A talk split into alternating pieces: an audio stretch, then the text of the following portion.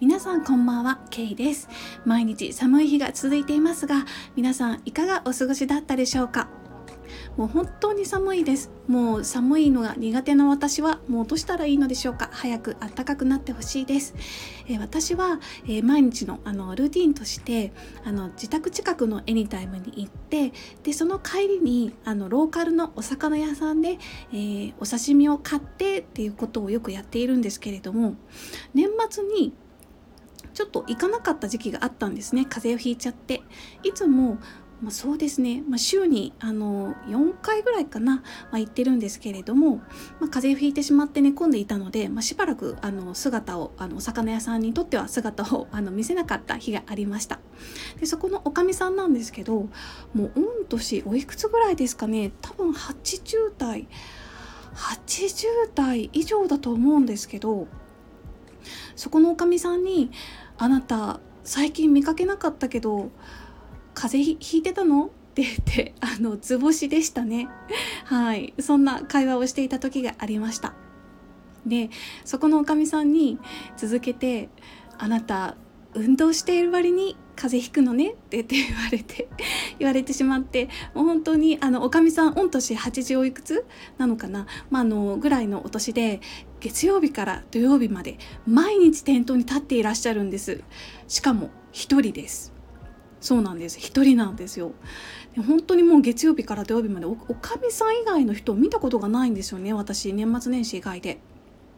でも本当にあの足腰もしっかりしていらっしゃるし耳も全然遠くないし滑舌だってはっきりしていらっしゃるし私の好みもあのいつも覚えていてくださってで私はいつもあの高タンパクで低脂肪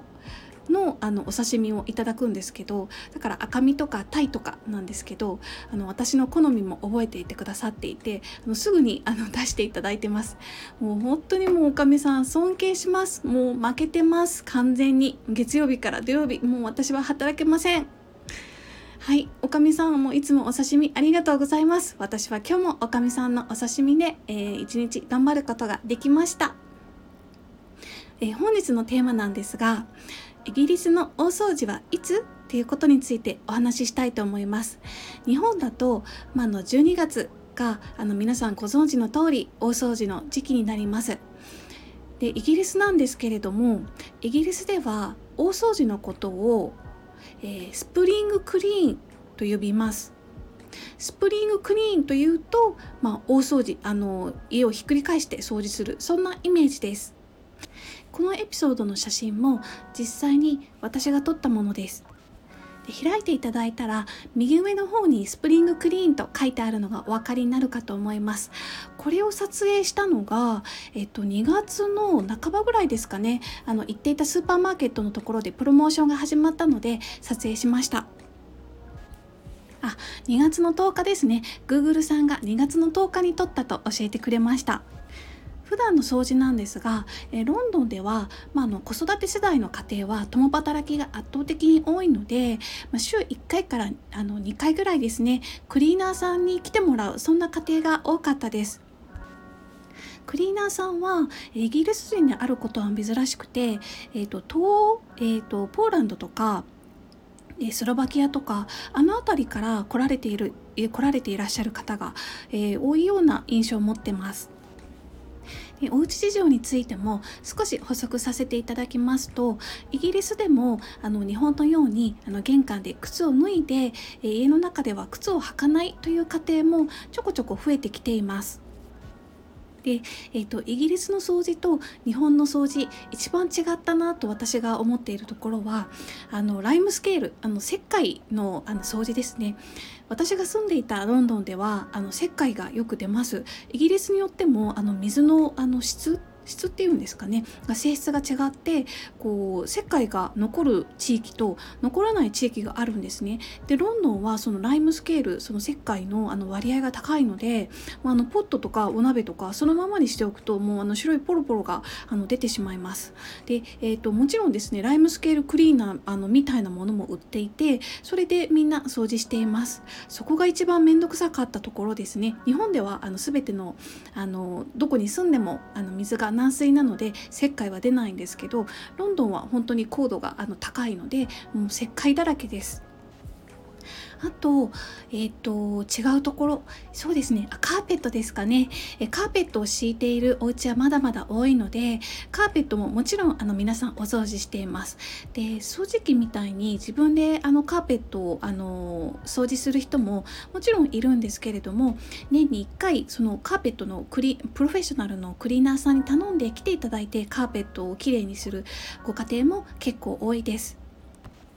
でカーペットの掃除の時にですね私が一番欲しかったもの、まあ、プロのクリーナーさんはいいんですけど私が日常的にですね利用するもので本当にこれはあの日本から持ってくればよかったって思うものが、えー、コロコロです。日本だと100均でもあのドラッグストアでもあのどこでも売っているものですがないんです。ああったな。ありました。あったあった。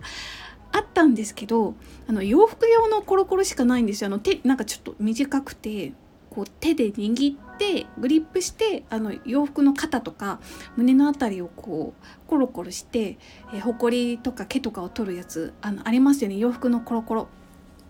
それしかなくてこう日本みたいにこう床とかカーペットをゴロゴロってするあのコロコロがなかったんですよ。だからそれが本当に欲しくて。であまりにも欲しかったので誰か一時帰国するっていう人に頼んでコロコロ買ってきてほしいって買ってきてもらったことがあります。あれなんなんでみんなに売ってないんだろう？あれもコロコロ屋さん私やろうかな？絶対売れると思うんですよね。だってカーペットって毛とかたまりますよね。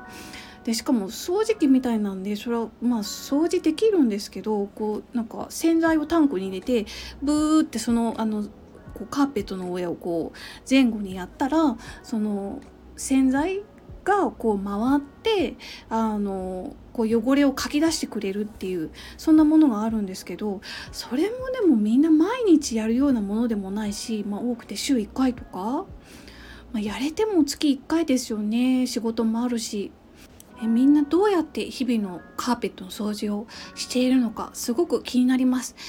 まああんまり毛とか落ちてても気にしなさそうな感じもしますけどね。本日の放送はここまでです。ぜひご感想をお送りいただけるととても嬉しいです。え最後までお聴きいただいてありがとうございました。それではまた次回の放送でお会いしましょう。皆さん良い週末を。Have a great weekend!